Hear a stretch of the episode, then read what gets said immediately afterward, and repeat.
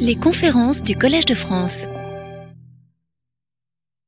Mesdames et messieurs, euh, chers collègues, chers amis, bienvenue donc à, cette troisième conférence euh, du cycle euh, Europe. donc la, semaine dernière, je me suis intéressée dans cette réflexion sur les, les valeurs de l'Europe, je me suis intéressée à la phrase du préambule de la charte des droits fondamentaux de l'Union européenne qui souligne que l'Union européenne est fondée sur les principes de la démocratie et de l'état de droit. Et donc je me suis interrogée, euh, pour celles et ceux, euh, je le rappelle à ceux et celles qui n'étaient pas là la semaine dernière, euh, qui étaient là la semaine dernière, pardon, en m'interrogeant sur les liens entre liberté, démocratie et libéralisme, ce qui m'a conduit à, à, déconstruire, ou du moins tenter de déconstruire ces deux vocables de démocratie illibérale et de libéralisme autoritaire. Alors je vais reprendre aujourd'hui le, texte euh, du euh, préambule et euh, la phrase qui m'intéresse désormais, c'est celle-ci. Elle, donc l'Union européenne, place la personne au cœur de son action en instituant la citoyenneté de l'Union et en créant un espace de liberté, de sécurité et de justice. Et donc, comme j'ai dit que euh, ces conférences porteraient beaucoup sur le, sens euh, des mots que nous utilisons, que dont nous nous réclamons, je vais commencer aujourd'hui par la sécurité. Et je vais à nouveau partir d'un texte d'Anna Arendt, euh, comme je l'ai fait lors de la dernière séance. Alors peut-être une, une précision sur ce choix, peut-être penserez-vous qu'on cite un peu trop Arendt aujourd'hui que la référence est devenue un peu convenue ou trop attendue. Et il est vrai que cette autrice euh, souffre sans doute d'avoir été un peu trop à la mode ces dernières années, et bien au-delà des cercles universitaires, puisqu'on lui a même consacré un film. Mais comme euh, l'enjeu ici n'était pas euh, d'être une adepte de l'originalité à tout prix, j'ai j'ai choisi de me référer beaucoup à ses écrits dans mes deux dernières conférences. Parce qu'il me semble en effet que mode ou pas mode, euh, l'œuvre d'Arène reste une source d'inspiration inépuisable pour penser le temps présent avec elle, mais aussi au-delà d'elle, c'est-à-dire dans un travail de réappropriation critique de ses écrits. Et c'est vrai que je vais tenter de partir d'Arendt et de revenir à Arendt euh, dans la fin de la conférence. Donc, dans un texte euh, publié en, en 1960, Arendt, Anna Arendt déplorait que la liberté ait été progressivement associée à un retrait de la politique, alors même que pour Arendt, la liberté était la raison d'être de la politique. Cette perte de coïncidence entre politique et liberté ne s'expliquait pas seulement par l'expérience totalitaire, puisqu'elle écrit à ce moment-là en 1960, expérience totalitaire qui a conduit à une méfiance pour toute forme de pouvoir,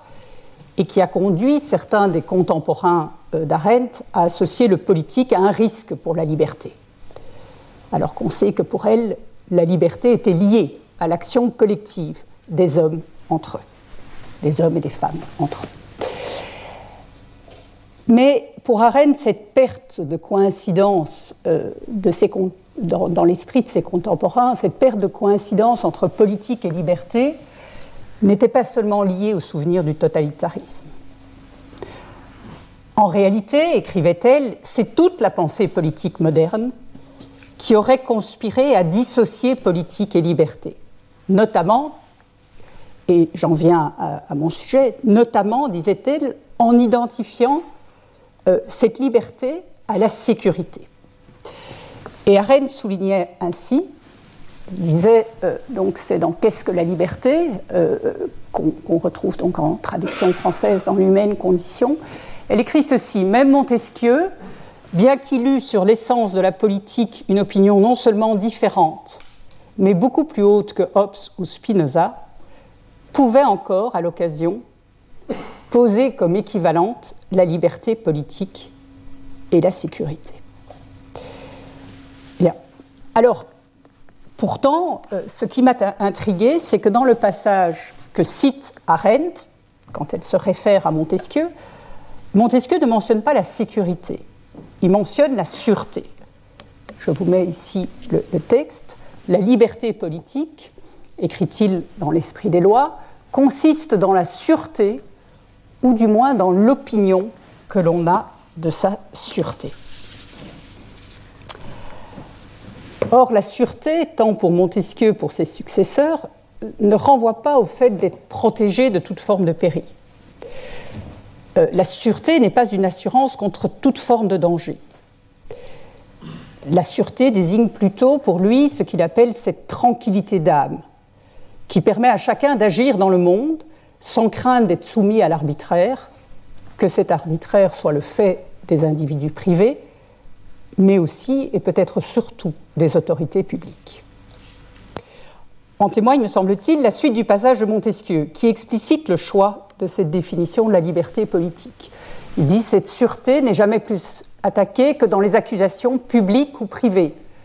C'est donc de la bonté des lois criminelles que dépend principalement la liberté des citoyens. Or, il me semble euh, que si on l'entend ainsi, la sûreté a bel et bien une dimension directement politique, euh, contrairement à ce qu'écrivait Arendt. Elle a bel et bien une dimension directement politique dans la mesure où elle a la condition de possibilité pour que la liberté, au sens d'Arendt, puisse se déployer. Et ce sera mon, premier point, la sûreté comme condition de la liberté politique. Alors, d'abord, je vais tenter quelques mots sur cette distinction euh, sûreté-sécurité, parce que je dois avouer euh, que euh, j'ai mis un petit peu de temps à y voir plus ou moins clair. Pourquoi j'ai mis un petit peu de temps? Parce qu'à suivre certains auteurs, je, songe par exemple à, l'ouvrage de, Jean-Fabien Spitz, hein, La République, quelle valeur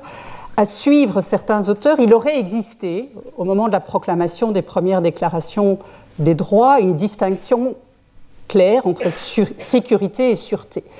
donc, à, suivre ces auteurs, d'autres, font la, sécurité ne renverrait qu'à l'appareil répressif de l'Ancien Régime, aux politiques menées au nom de l'ordre, à la lutte contre les vols, les meurtres qui portent atteinte à la tranquillité euh, de la société, tandis que la deuxième, la sûreté, euh, ne viserait que l'ensemble des exigences qu'on retrouvera dans la déclaration de 1789, qui mettent le citoyen à l'abri de l'arbitraire de la puissance publique et qui comprennent le principe, la présomption d'innocence, la non-rétroactivité des lois, la proportionnalité des peines, etc. Bon, euh, je suis un peu renseigné et je crains que le tranchant de cette opposition entre sécurité et sûreté ne soit une construction rétrospective. D'une part, il faut euh, tenir compte ici de l'évolution de la langue. Euh, même si le terme de sécurité existait déjà au XVIIIe siècle, il était alors très peu employé. Ce n'est qu'à partir du XIXe siècle qu'il va se diffuser et désigner parfois ce qui était autrefois entendu par sûreté. Convient d'ailleurs de, remarquer que les deux mots dérivent de la même racine, sécuritas ou l'absence de souci. Et puis, si on revient au texte de Montesquieu, on voit bien que la sûreté a chez lui une dimension bicéphale, puisque ça, vise aussi bien le fait d'être protégé contre l'arbitraire de la puissance publique, mais aussi contre les crimes et délits commis par des particuliers qui portent également atteinte, écrit-il, à la sûreté publique. Donc la distinction n'est pas aussi simple qu'elle le semble de prime abord. Mais ces précisions, me semble-t-il, n'enlèvent rien euh, au fait euh, que l'objet principal, je le rappelle à l'instant, du texte de Montesquieu cité par Arène porte quand même sur la protection des citoyens contre euh, l'arbitraire des pouvoirs publics, puisqu'il parle de la bonté des lois criminelles. Et surtout, plus, euh, plus important euh, pour mon sujet, il me semble que la sûreté ici a bel et bien une dimension politique. Pourquoi? Parce qu'elle ne renvoie pas à un, individu qui serait rétracté sur la défense de ses intérêts propres, qui sortirait du politique. Au contraire, elle suppose bel et bien la mise en place d'institutions, de procédures qui permettent à chacun d'être protégé euh, de cet arbitraire. Autrement dit, la, sûreté renvoie ici, euh, et je, cite un ouvrage devenu euh, classique, hein, celui de Philippe Petit, elle renvoie au principe de non-domination. Euh, donc Petit a montré qu'il ne signifie pas que nulle contrainte ne puisse être exercée sur ma volonté, mais plutôt que cette contrainte ne peut être exercée sans être justifiée, justifiée par des lois. Ce sera également le cas, cette dimension euh, politique de la sûreté, elle est également très présente euh, chez le réformateur pénal Cesare Beccaria, qui, dans son traité des délits et des peines de 1764, fait de la sûreté le but de la réunion des hommes en société. Je vous ai mis ici une photo de l'édition bilingue franco-italienne qui a été établie par Filippo de Jean. Chez Beccaria, la, sûreté a bel et bien une dimension politique, puisque contre l'incertitude de la liberté naturelle, liberté naturelle qui laisse chacun et chacune à la merci des plus forts, l'adoption d'une législation civile permet à chaque citoyen d'acquérir un esprit d'indépendance qui est le plus sûr rempart contre la tyrannie. Donc, chez Beccaria, la sûreté ne renvoie pas à l'utopie d'une société entièrement pacifiée. Il le dit explicitement, je le cite, il est impossible de prévenir tous les désordres dans le combat universel des passions humaines. Cette sûreté ne renvoie donc pas à l'utopie d'une société sans désordre, mais elle suppose que la liberté d'action des citoyens résulte de lois connues de tous, ne soit pas laissée à la discrétion d'un petit nombre ce qui implique notamment que les peines soient prévisibles, qu'elles soient proportionnées aux délits commis et que chacun soit assuré de bénéficier de procédures judiciaires équitables. Alors, il me semble que le, sens est le même à l'article 2 de la Déclaration des droits de l'homme et du citoyen. Je rappelle que cet article 2 mentionne quatre droits naturels et imprescriptibles, liberté, propriété, sûreté et résistance à l'oppression. Dans ce texte, le droit à la sûreté signifie avant tout la protection des libertés individuelles contre l'arbitraire, comme le précise, l'article 7 relatif au fait que nulle accusation, arrestation ou détention ne peut avoir lieu que dans les cas déterminés par la loi. C'est notamment en s'inspirant de l'exemple anglais de, l'habeas corpus euh, adopté en 1679 qui obligeait à présenter un juge tout individu arrêté que les constituants français ont consacré ce droit. Mais donc à nouveau, euh, ce qu'on voit ici, c'est que euh, cette liberté comme sûreté, elle possède bien une dimension intersubjective, qui diffère de la simple liberté sans interférence, qui diffère de la simple possibilité d'agir sans interférence des autres. Et je, voudrais citer ici euh, le spécialiste de Beccaria, un spécialiste de Beccaria, Philippe Desjans, qui, qui formule ça très clairement. Il dit au fond, je ne suis libre que si je sais de source sûre que nul n'a le droit d'entraver mon action, si les autres savent qu'ils n'en ont pas le droit, et si je sais enfin qu'ils le savent. La liberté comme sûreté désigne donc un droit ou un statut euh, publiquement reconnu par la loi. Et euh, donc j'ai voulu mentionner euh, cela et, revenir sur, cette, cette acception de la, sûreté, parce qu'il me semble que si euh, on la comprend ainsi, dans cette dimension politique, dans cette dimension intersubjective, comme supposant un statut, comme supposant des institutions, on voit qu'en réalité, la, sûreté loin d'opérer un retrait du politique, comme semblait euh, le penser Arendt, se définit plutôt comme la condition de possibilité de la liberté, au sens où l'entendait Arendt elle-même. Parce qu'en effet, euh, quelle était la, condition de la liberté pour Arendt C'était, je la cite, d'avoir le statut d'un homme libre, disait-elle, qui permet de se déplacer, de sortir de son foyer, d'aller dans le monde et de rencontrer d'autres gens en acte et en parole. Et euh, l'insistance sur l'importance d'une forme de, de statut, de personnalité juridique, euh, statut sans lequel il n'y aurait qu'un homme naturel, disait-elle, un homme sans droit ni devoir et donc sans poids politique, revient de façon récurrente euh, dans l'œuvre euh, d'Arendt, notamment dans, dans, ses textes connus où elle montre au fond que c'est la perte d'un statut légal qui a fait des apatrides de l'entre-deux-guerres des parias, en les privant d'appartenance à une communauté politique organisée. Dans un de ses textes, d'ailleurs les plus émouvants, Nous autres réfugiés, Arendt revient sans cesse sur cette perte de statut subie par celles et ceux qui sont privés de l'appartenance à une communauté politique. Et donc je, dirais, c'est pour ça que je disais, c'est aussi penser avec, mais au-delà d'Arendt, compte tenu justement de l'importance du statut dans sa pensée, euh, il, était curieux pour moi qu'elle réduise la liberté telle que l'entendaient les penseurs du politique du XVIIe et, et du XVIIIe siècle, disait-elle, à une volonté de protéger des activités qui se produisaient en dehors du politique. C'est curieux parce que, en réalité, on voit que le concept de sûreté fait signe de façon claire vers la nécessité d'une existence légale, sans laquelle, privée de la stabilité, de l'impartialité des lois, nous serions livrés aux aléas d'une domination arbitraire ou d'une charité épisodique. En effet, dans la déclaration de 1789, le droit à la sûreté est inscrit parmi les droits dont toute association politique a pour but la conservation. Et là, je voudrais citer un autre philosophe qui a consacré un article déjà assez ancien à cette, euh, question, enfin un passage en tout cas, euh, c'est Étienne Balibar qui notait, Étienne notait que le droit à la sûreté figure parmi les droits du citoyen, c'est-à-dire des droits que les citoyens s'assurent eux-mêmes dans la mesure où ils les exercent, d'abord par une insurrection libératrice, ensuite par une pratique quotidienne qui est au fond la démocratie elle-même. La sûreté a pour corrélat euh, la résistance à l'oppression.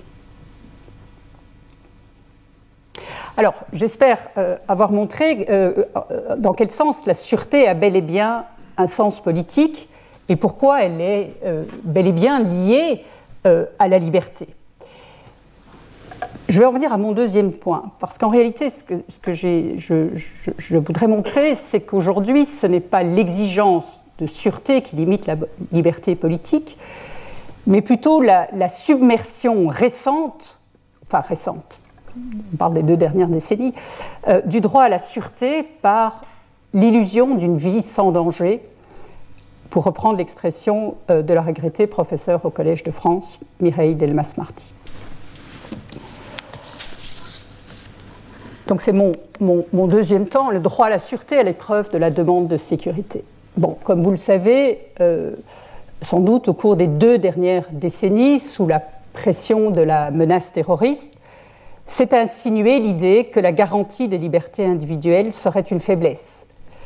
qui rendrait les régimes euh, dits euh, libéraux moins à même d'assurer la sécurité de leurs citoyens. La conviction, au fond, qu'il existerait une sorte de troc euh, à opérer entre impératifs de sécurité et préservation des libertés semble, en tout cas, être une idée qui est largement reprise par nombre de dirigeants politiques. On sait aussi, je ne reviens pas évidemment en détail, qu'à la suite des États-Unis, euh, nombre d'États européens ont, au cours des deux dernières décennies, multiplié les mesures qui affaiblissent le pouvoir judiciaire, qui renforcent les pouvoirs de surveillance, et surtout qui mettent en place des mesures de restriction des libertés vis-à-vis -vis de personnes dont on soupçonne qu'elles pourraient menacer la sécurité des autres d'où une évolution largement euh, documentée par mes collègues euh, juristes, où je reprends à nouveau les expressions de Mireille Delmas-Marty, la dangerosité prend le pas sur la culpabilité, et où l'impératif de sécurité, disait-elle, justifie le maintien en détention de personnes ayant purgé leur peine ou des mesures privatives de liberté vis-à-vis -vis de ceux qui n'ont encore qui n'ont commis aucun délit, autant de mesures qui pourraient euh, voir la sécurité menacer le droit à la sûreté des personnes. Je rappelle ici que César Beccaria définissait la sûreté aussi par l'assurance, disait-il, que doit avoir chaque citoyen de savoir quand il est coupable et quand il est innocent. Euh, et il me semblait, il écrivait euh, ceci, il disait l'incertitude sur son propre sort à sacrifier plus de victimes à l'obscur Tinhani que la cruauté publique et solennelle. Celle-ci révolte les âmes plus qu'elle ne les avilit. D'où des citations qui, me semble-t-il, illustrent euh, une partie des risques euh, qui étaient euh, pointés par Mireille Delmas-Marty. Bon, mais là où l'affaire se complique et où se dessine peut-être le risque de voir les droits humains jouer contre les droits humains, euh, c'est quand s'impose l'idée non plus euh, simplement qu'il faudrait peut-être sacrifier une partie de nos libertés à la sécurité, mais quand se diffuse l'idée qu'au fond le premier des droits humains, la première des libertés, serait le droit à la sécurité. Sauf erreur de ma part, euh, ce postulat que la sécurité serait un droit fondamental a été consacré pour la première fois en France par la loi du 21 janvier 1995 puis dans la loi du 18 mars, 2003 pour la sécurité intérieure, qui dispose en son article premier que la sécurité est un droit fondamental et une des conditions de l'exercice des libertés individuelles et collectives. La sécurité qui est visée ici concerne la défense des institutions et des intérêts nationaux, le respect des lois, le maintien de la paix et de l'ordre public et la protection des personnes et des biens. Donc il ne s'agit plus ici de la... C'est bien la, la sécurité et pas la sûreté au sens d'une protection de l'individu contre l'arbitraire des pouvoirs publics. Il y a donc un brouillage, euh, je n'ai pris que, l'exemple euh, de la France, mais il y a un brouillage qui, semble s'opérer dans certains de nos espaces publics entre ce droit à la sûreté euh, dans nos rapports à la puissance publique et un impératif de sécurité. Or, ce brouillage s'observe jusque dans la jurisprudence euh, de la Cour de justice de l'Union européenne, qui dans deux arrêts de 2016 et 2014 a mentionné, alors je vais vous mettre l'arrêt exactement, donc on a, nous avons, le, pour expliciter les choses, euh, il, y a, cette phrase du préambule de la Charte des droits euh, fondamentaux de l'Union européenne qui mentionne l'objectif de construire un espace de liberté, sécurité et justice. Puis autre chose qui est différent, c'est le fameux article 6, droit à la liberté et à la sûreté. Et euh, dans sa jurisprudence, à un moment, elle a mentionné ce, droit à la sûreté à l'appui d'un objectif de sécurité nationale, d'ordre public et de lutte contre la criminalité. Euh, ce, qui peut euh, euh, induire une confusion, puisqu'ici, il, s'agit, euh, j'y reviendrai dans un instant, mais avant tout de, garantir les personnes contre toute forme de détention arbitraire. Donc il y a une confusion qui, qui est facilitée, qui est évidemment facilitée d'une part par quelque part l'imprécision historique, le fait qu'il n'y avait pas de découplage d'un point de vue historique, et, qui est facilitée par, par le fait qu'à vrai dire, la plupart des langues ne connaissent pas ou plus la distinction sémantique entre sûreté et sécurité. Je vais être honnête, je n'ai pas vérifié pour toutes les langues, euh, mais le mot utilisé dans le préambule, l'objectif euh, de, liberté, sécurité et justice, et à l'article 6 de la charte, est le même en allemand, il est le même en italien, en néerlandais ou en espagnol. Il n'y a que le français où le préambule mentionne un objectif de sécurité et un article 6, un droit à la sûreté. Euh, alors, euh, en anglais, euh, on a security and security of a person. La, distinction security and safety est autre. Elle, n'est pas safety, c'est plus une forme de protection individuelle, mais ce n'est pas utilisé dans, ces textes. Donc, ça nous donne quand même un, quelque chose d'assez confus, mais il n'en reste pas moins que les juristes. Alors je ne suis pas juriste, mais j'ai tenté de lire euh, leurs commentaires. Les juristes, les spécialistes de droit européen euh, semblent euh, s'accorder à considérer qu'il n'y a pas de droit autonome à la sécurité dans les instruments européens, je mentionne bien européens, de défense des droits de l'homme, que ce n'est pas le sens de cet article 6 parce que cet article 6 euh, euh, dispose d'un texte explicatif qui est sans ambiguïté.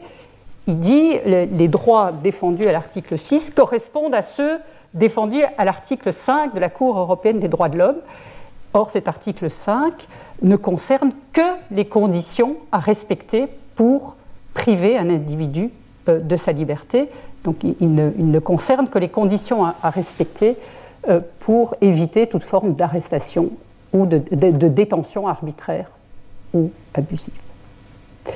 Alors, dire qu'il n'y a pas un droit indépendant à la sécurité, ni dans la déclaration française, ni dans les instruments européens, ne signifie pas évidemment que, que l'exigence de sécurité ne soit pas impliquée par plusieurs droits fondamentaux. Plusieurs droits, le droit à la vie, évidemment, en premier rang, le droit à la vie privée ou familiale, l'interdiction de la torture ou des traitements inhumains et dégradants, exige, bien entendu, une forme de protection contre les atteintes à l'intégrité physique ou psychique des personnes. Le droit à la vie, notamment, interdit à l'État un usage illégitime de la force, mais le contraint également à prendre certaines mesures préventives en vue d'éviter ou de sanctionner toute atteinte à la vie. Mais ça n'implique pas un droit à être protégé de toute forme de danger, puisque seules les menaces que les autorités connaissaient ou pouvaient raisonnablement connaître peuvent donner lieu à l'application de cet article. Autrement dit, euh, il me semble euh, que l'objectif euh, de réaliser un espace de sécurité tel qu'il est mentionné dans le préambule de la charte doit être distingué du droit à la liberté et la sûreté qui est visé à l'article 6. Et à nouveau, comme le, rappellent euh, euh, euh, mes, collègues juristes, je mentionnais un article ici de Samantha Besson, qui est en, en Suisse aujourd'hui, qui ne pouvait pas être là, mais elle a publié un article très approfondi sur cette question. ce qui nous rappelle, c'est que confondre les deux, confondre un objectif et un droit, n'est pas sans conséquence. si la sécurité est un objectif et pas un droit, ça veut dire que toute limite au droit à la liberté, euh, toute limite à la liberté doit être euh, légitime en démocratie, doit être strictement nécessaire au regard de l'objectif euh, poursuivi, donc ça doit être nécessaire pour préserver une société démocratique, ça doit être proportionné à l'objectif poursuivi, et ça met à l'abri certains droits dits absolus, comme l'interdiction de la torture ou des traitements inhumains et dégradants. Par contre, si la sécurité devient elle-même un droit fondamental, euh, le risque alors est qu'elle porte autant, elle pèse autant que les droits auxquels il est porté atteinte, au risque que soient prises des mesures coercitives disproportionnées. Et donc, je m'en tiens à ce que disait un, juriste qui avait analysé cette jurisprudence euh, de la Cour, qui invoquait euh, euh, qui, semblait mêler sécurité et sûreté, Tobias Locke, qui disait au fond, la Cour confond l'affirmation d'un droit et les limitations éventuelles de ce droit pour des motifs d'intérêt public. il maintenait que l'article 6 euh, ne comprend bien qu'un seul droit, celui d'être protégé contre toute forme de détention arbitraire. Bien. Le souci, c'est que ces derniers arguments pourraient sembler trop formalistes à celles et ceux qui estiment que désormais la demande de sécurité qui traverse nos sociétés rend nécessaire de nous émanciper, et ce sont des voix de plus en plus puissantes, rend nécessaire de nous émanciper de cette contrainte de nécessité ou de proportionnalité liée à l'exigence d'un droit à la liberté. Il conviendrait, dit-on parfois, au fond, de nous déplacer sur un terrain strictement conséquentialiste en opérant euh, une balance, ou plutôt équilibre en français, euh, un équilibre, une mise en balance entre ces deux valeurs euh, supposées concurrentes que sont la liberté et la sécurité. Et cette idée d'un nécessaire compromis à trouver entre ces deux objectifs, c'est, on l'a dit, imposé dans un certain nombre de discours politiques. Pourtant, alors c'est évidemment un très vaste débat que je ne vais pas trancher en, quelques lignes, mais il, faudrait quand même, n'est rien moins qu'évident qu'une limitation euh, du droit à la sûreté et liberté soit forcément efficace en termes de sécurité, ou que l'opposition entre les réalistes et les idéalistes, hein, ou entre les responsables et irresponsables, soit réellement fondée. Après tout, comme le soulignait un, magistrat, les meurtres de masse les plus effroyables connus sur le sol français depuis la guerre d'Algérie, à savoir le massacre du Bataclan de 2015 et celui de Nice de 2016, se sont aussi produits après que l'arsenal répressif et préventif ait été continuellement renforcé euh, depuis 1986. Et ici, je voudrais revenir sur un,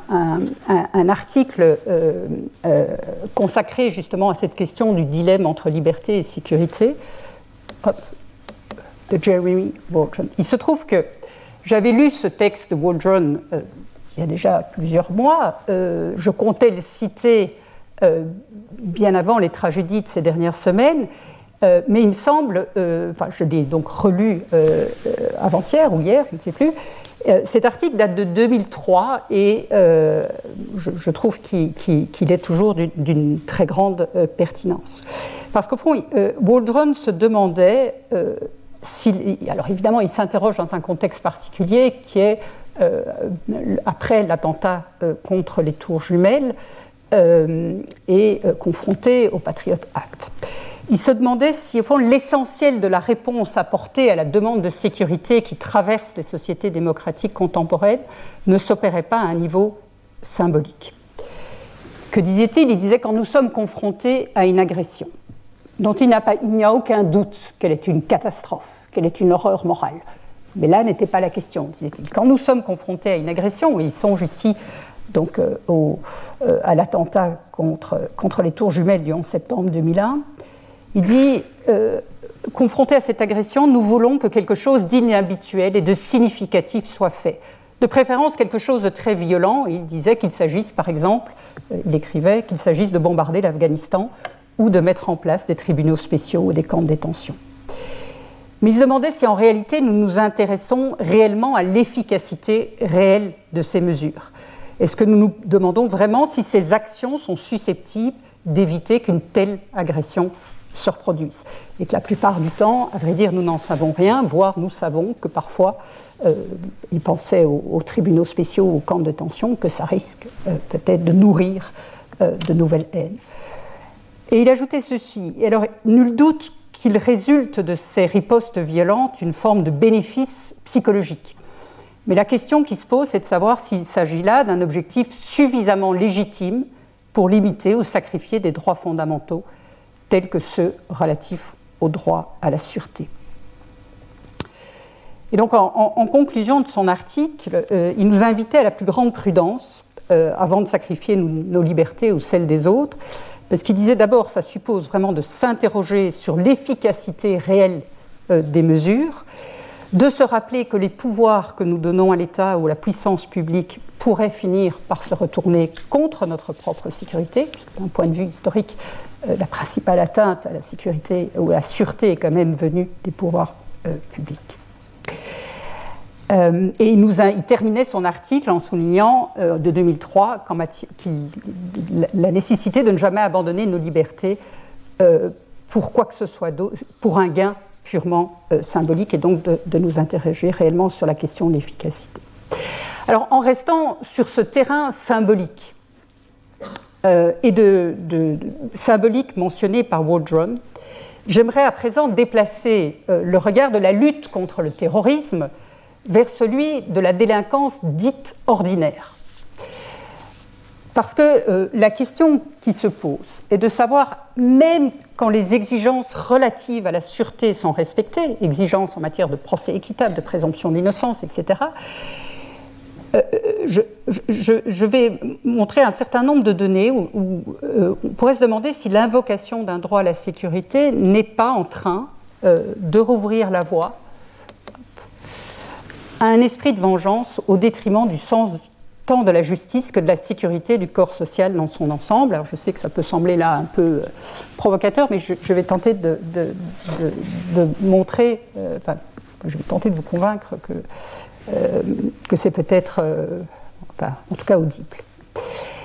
En effet, j'aimerais attirer votre attention sur une question dont on parle très peu dans les débats actuels euh, sur la démocratie en Europe et qui pourtant concerne, la concerne directement. C'est ce moment punitif que nous traversons. Alors je me réfère évidemment ici, je renvoie euh, au livre publié, l'ouvrage publié en 2017 par, Didier Fassin, dont j'ai vu d'ailleurs qu'il allait donner un cours euh, au printemps euh, sur ce sujet, sur la faculté de punir. Donc même si nous restons évidemment euh, très loin des sommets atteints par les, États-Unis, euh, la plupart des démocraties européennes traversent aujourd'hui ce moment punitif qu'il avait analysé. je voudrais juste vous donner euh, quelques chiffres que j'ai récoltés. Entre 2000 et 2023, la population carcérale a augmenté alors en part de la population totale évidemment, hein, dans 16 États de l'Union européenne, parfois dans des proportions très significatives, puisqu'on a une augmentation de 37% en Suède, 33% en France, 34% en Hongrie, 44% en Grèce, 136% en Croatie. Alors, euh, sont, sont, des chiffres que j'ai tirés de World Prison Brief. Euh, comme Didier Fassin se référait aussi à cette base de données, je suis parti du principe qu'elle était fiable. Euh, j'ai été regarder ces chiffres de très près parce que souvent la presse nous dit le nombre de prisonniers baisse en Europe quand les chiffres sortent. C'est compliqué parce que ça inclut euh, la Russie, c'était des chiffres euh, sans doute avant le, tournant euh, autoritaire pris dans la période récente, mais ça inclut en fait toute l'Europe. Et en, en réalité, c'est pas si simple que ça parce que si on regarde sur les 20 dernières années, la population carcérale, c'est vrai, a fortement baissé dans les pays baltes ainsi qu'en Roumanie, en Tchéquie, en Bulgarie. Mais euh, ça biaise un peu le tableau, parce qu'en réalité, ces pays présentaient il y a 20 ans euh, des taux d'incarcération deux à quatre fois supérieurs à celui de la France, par exemple, qui est déjà dans la fourchette haute.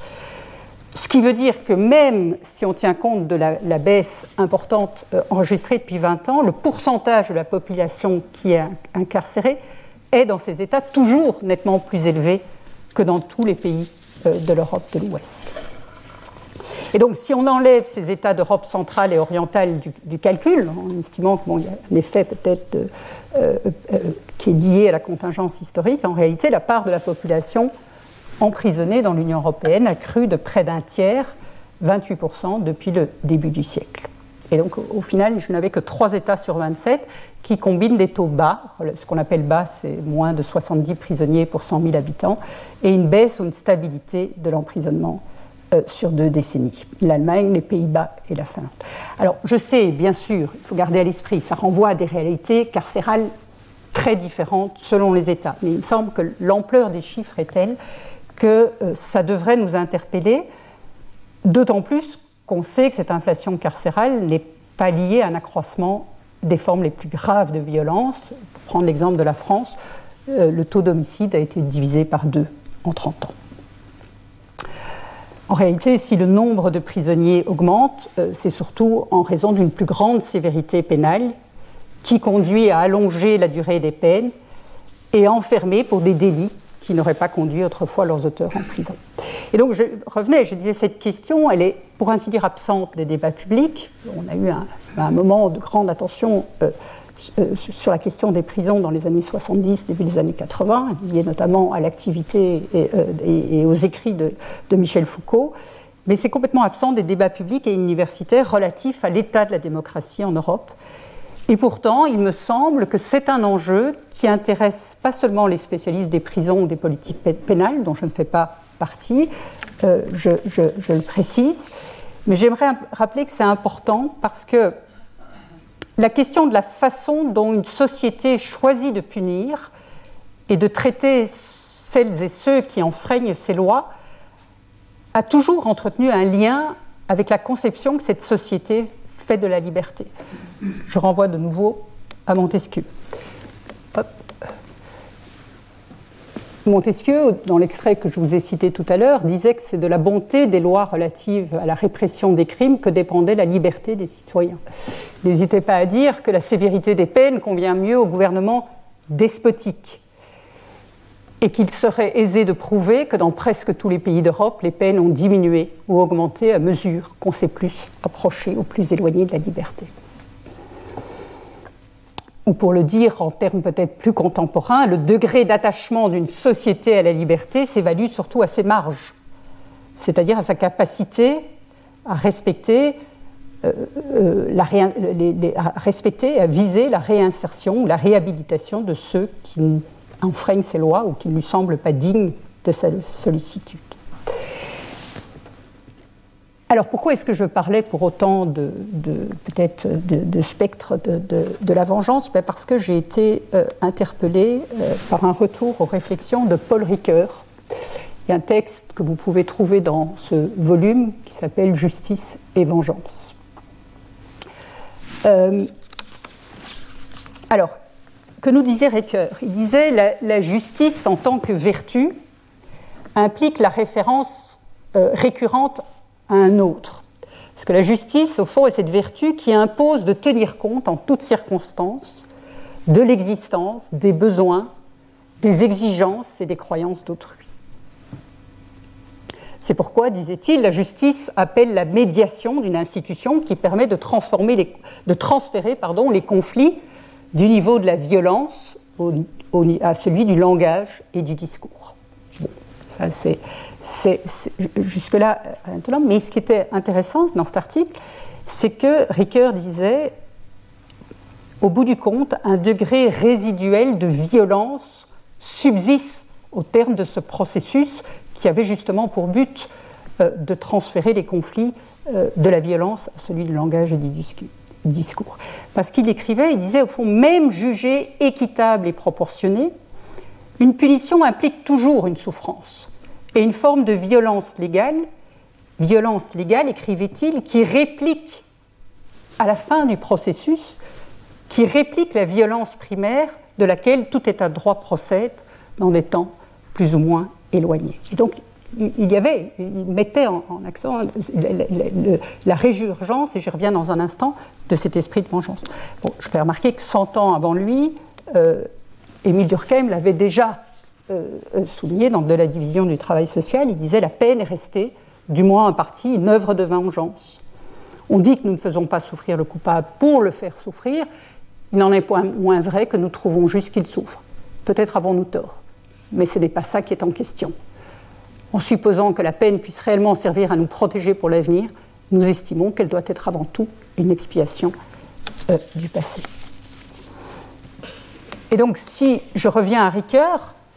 euh, il parlait au fond d'un paradoxe spéculatif lié, je le cite, à la résurgence irrésistible de l'esprit de vengeance que la justice avait pour fonction d'écarter. Et à ce paradoxe, euh, Ricoeur ne voyait, compte tenu de l'absence de projet viable d'abolition totale de l'emprisonnement, qu'une solution pragmatique, disait-il. Il n'y a pas de solution à ce paradoxe euh, spéculatif, il n'y a qu'une solution pragmatique qui consisterait à préserver pour les détenus la perspective de leur réinscription dans la communauté en supprimant toutes les mesures qui ne contribuent pas à la protection de la société, à savoir toutes les restrictions concernant la santé, le travail, l'éducation, le loisir, les visites. Quelle que soit la diversité des systèmes pénitentiaires en Europe, nous sommes très loin de cet idéal aujourd'hui, alors que plusieurs États de l'Union européenne, dont le mien, ont déjà fait l'objet d'une ou plusieurs condamnations de la Cour européenne des droits de l'homme au sujet des, conditions de détention des détenus qui ont été qualifiées de traitements inhumains et dégradants. Et donc voilà, je voulais soulever cette difficulté euh, parce que euh, si on considère qu'au fond, euh, une société entière, comme le faisait peut-être Montesquieu, comme le faisait Ricoeur, qu'une société entière est mise à l'épreuve par sa façon de traiter cette question de la privation éventuelle de liberté, il me semble que cette inflation euh, carcérale euh, euh, pose au moins souci dans la volonté de construire un espace de liberté, de sécurité et de justice. Alors, ce surinvestissement de la dimension punitive permet peut-être aux États de retrouver une forme de visibilité dans un contexte mondialisé, mais on peut se demander si elle contribue vraiment, pour revenir à cette exigence d'efficacité, à renforcer la sécurité du corps social dans son ensemble, euh, compte tenu des conséquences aussi largement documentées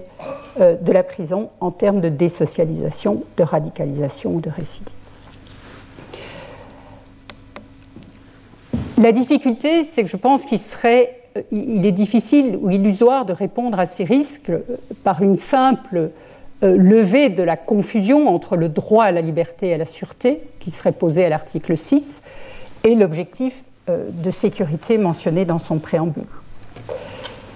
Parce que je voudrais juste rappeler que ce qu'on a appelé la pénalisation de la société, elle n'est pas due seulement à l'emprise du paradigme sécuritaire. C'est un des dilemmes des droits humains aujourd'hui. Mais elle est aussi due à une évolution que la plupart des partisans des droits humains jugeront positive, à savoir une meilleure prise en compte aussi des atteintes portées à la personne humaine. On sait en effet que la logique à l'œuvre tant dans la déclaration de 1789 euh, que dans le code pénal euh, révolutionnaire de 1791 euh, visait avant tout à protéger les droits de l'infracteur, de celui qui a commis un délit. La sûreté du justiciable, à l'époque classique, c'est la sûreté du criminel dans sa confrontation à la justice. Il n'y avait pas un mot, à ma connaissance, sur la protection des droits et des libertés des victimes en justice. Ce n'est guère, à vrai dire, euh, dans la plupart des systèmes pénaux, depuis le début des années 80, que la façon dont celles-ci peuvent déposer plainte et être associées euh, à la procédure constitue une préoccupation des pouvoirs publics. Là, je renvoie de nouveau aux travaux de Didier Fassin, qui, avec son collègue euh, Richard Reichmann, avait analysé ce passage de ce qu'ils appelaient euh, un régime de véridiction ou une économie morale, où, disait-il, euh, les symptômes du soldat blessé ou de l'ouvrier accidenté étaient mis en doute, à un régime de véridiction, disait-il aussi, où leur souffrance vient attester une expérience qui suscite la sympathie et appelle une indemnisation. Et euh, il est significatif d'ailleurs que euh, Fassin et Reichmann ouvraient leur ouvrage par l'exemple euh, des attentats du 11 septembre 2001. Dans les jours qui ont suivi l'attaque, disait-il, c'est l'ouverture du livre, quelques 9000 spécialistes de santé mentale sont intervenus pour apporter un soutien psychologique suite à cet événement ce qui montrait pour eux, euh, il ne s'agissait pas de poser un jugement, euh, de savoir si c'était un progrès ou une régression, ce n'était pas la question, de montrer au fond comment le traumatisme s'était imposé comme un lieu commun du monde. Alors moi, ça m'a intéressé ce rapprochement parce qu'on euh, on voit finalement, par rapport à ce que je disais tout à l'heure, que le 11 septembre 2001, il a été un peu le catalyseur et le symptôme en même temps d'un double phénomène. D'une part, le renforcement un peu partout de politiques dites sécuritaires sous l'emprise de la menace euh, terroriste, et d'autre part la consécration de ce que Fassin et Reichmann appellent une nouvelle économie morale, marquée par la nécessité de mieux tenir compte des souffrances des victimes d'attentats, d'accidents, d'agressions euh, ou de violences euh, sexuelles. Alors, avant de poursuivre et pour éviter toute forme de malentendu, mon objectif n'est pas du tout ici de reprendre l'antienne de la victimisation à laquelle auraient cédé nos sociétés. Euh, euh, la question n'est pas là. il me semble que les, revendications euh, de celles et ceux qui font valoir le traumatisme subi ou la vulnérabilité particulière de celles et ceux qui ont été exposés à des violences sont d'abord des réclamations de justice. mais je voulais juste attirer l'attention sur un certain nombre. Le, dilemme est ceci c'est que le, risque ne se situe pas tant du côté de celles et ceux qui estiment avoir subi un préjudice, mais dans les réponses politiques qui leur, sont apportées. C'est-à-dire que euh, la question, au fond, c'est de, réfléchir euh, comment faire en sorte que euh, mieux tenir compte des atteintes aux personnes ne, ne, conduisent pas à simplement renforcer la pénalisation de la société. Donc le risque, c'est que là, l'invocation d'un droit à la sécurité semble marquée dans plusieurs États euh, par une, euh, euh, une, logique répressive qui nourrit l'extension des délais de prescription, la multiplication des exceptions aux durées prescrites, le refus de reconnaître les responsabilités des mineurs ou des malades mentaux. Et donc, c'est ce que j'appelle les, dilemmes des, des, droits humains, c'est quand le souci de mieux protéger les personnes, souci important, euh, ne, ne, se transforme, ne conduisent à une logique répressive où le droit des victimes d'obtenir réparation, qui doit être reconnu, serait confondu avec la condamnation simplement du pénal du particulier qui lui a causé un préjudice.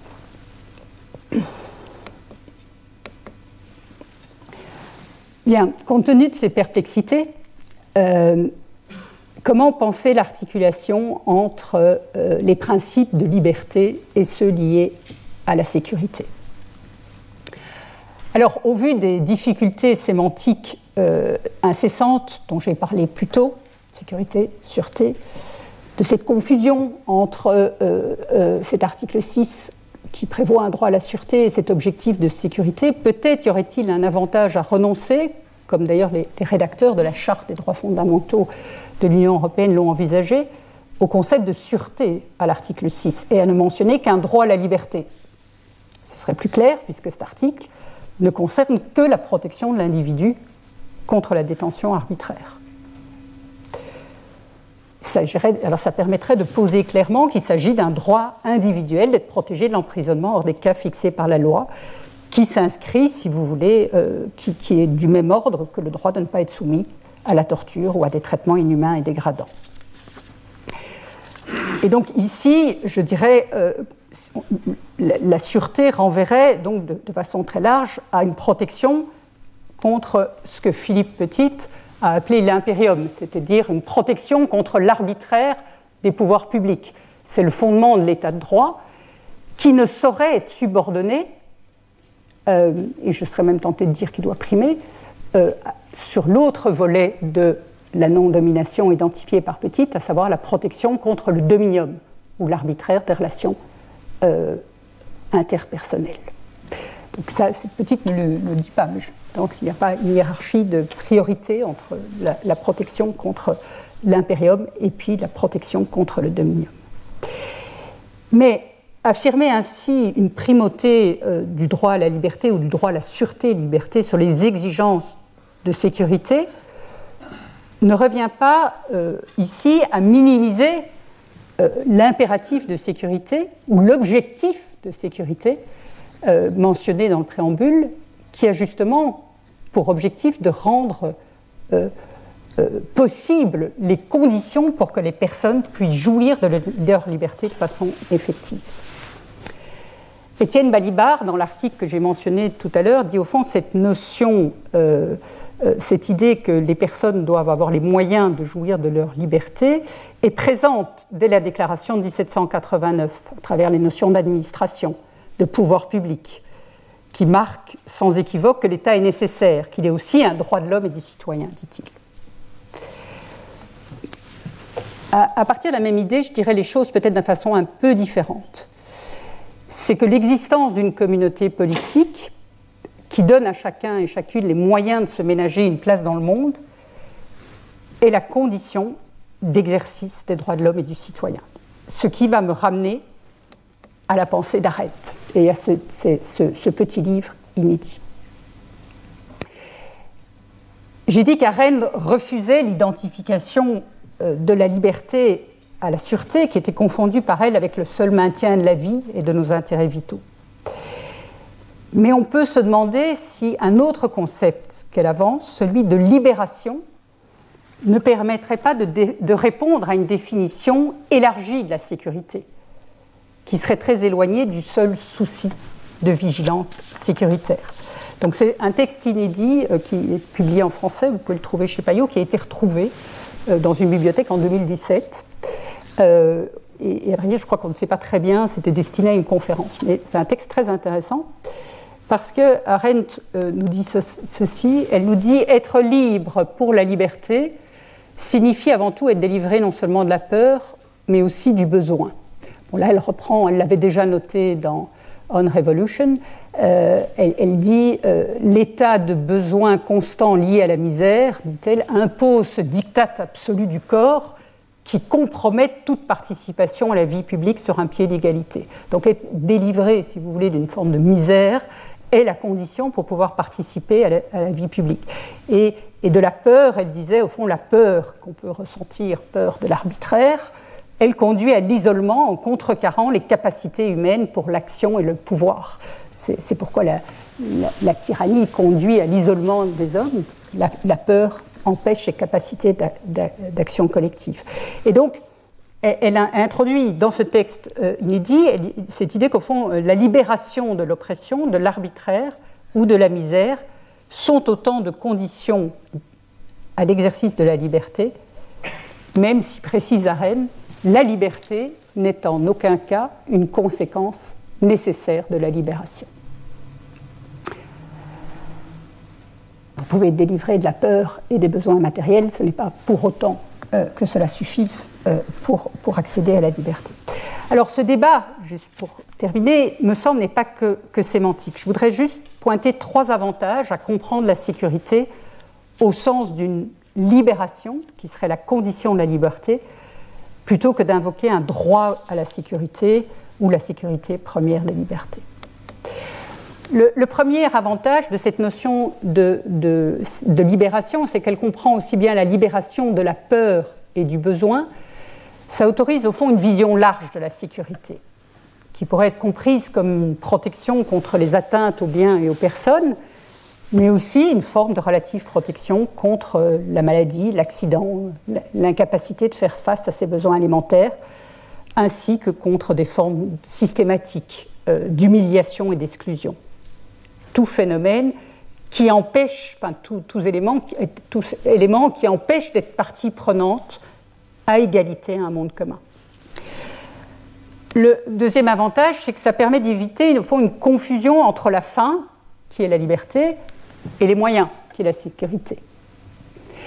Et distinguer entre la fin et les moyens, ça permet de rappeler que ne sont légitimes que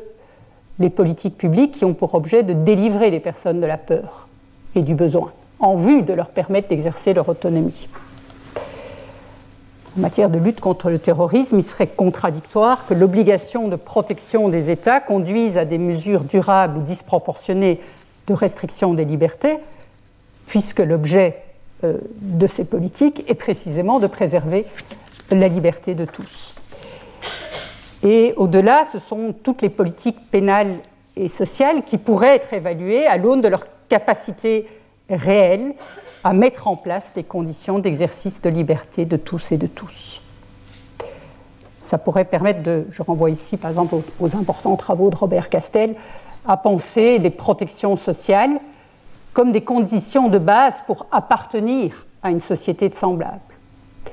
En disant qu'au fond, que ceux qui en bénéficient sont, je le cite, des partenaires provisoirement privés des prérogatives de la citoyenneté sociale. Et non pas des assistés qui bénéficieraient, d'une forme d'un droit au secours. Ce qui euh, euh, conduit un dernier avantage, il me semble que situer la sécurité du côté des objectifs objectif de libération et des devoirs de la puissance publique, et, moins du côté d'un droit individuel, permet de l'inscrire dans un contexte collectif qui est celui de la solidarité, où il s'agit de penser la responsabilité de tous et de toutes vis-à-vis de celles et de ceux qui ne disposent pas euh, des moyens d'être partie prenante à un monde commun. Dans le dernier chapitre d'Homo Juridicus, qui s'appelle Lier l'humanité du bon usage des droits de l'homme, Alain Supio, euh, livre sur lequel je reviendrai demain. Alain Supio nous invitait à ouvrir les portes de l'interprétation des droits de l'homme à d'autres civilisations, en s'appuyant notamment sur l'exemple de la Charte africaine des droits de l'homme et des peuples du 27 juin 1981, qui invite notamment euh, à ne pas séparer l'homme des relations qu'il entretient avec ses semblables ou qui pose le principe de solidarité. Alors, je rejoins ce souci de promouvoir une conception intersubjective des droits de l'homme, des droits humains. Euh, je dois dire que la, formulation des articles de la Charte africaine, qui insiste beaucoup sur les devoirs de l'individu, de respecter ses semblables et de préserver les solidarités sociales, euh, me, semble présenter quand même euh, comme inconvénient de faire beaucoup peser la charge de ces obligations sur les individus,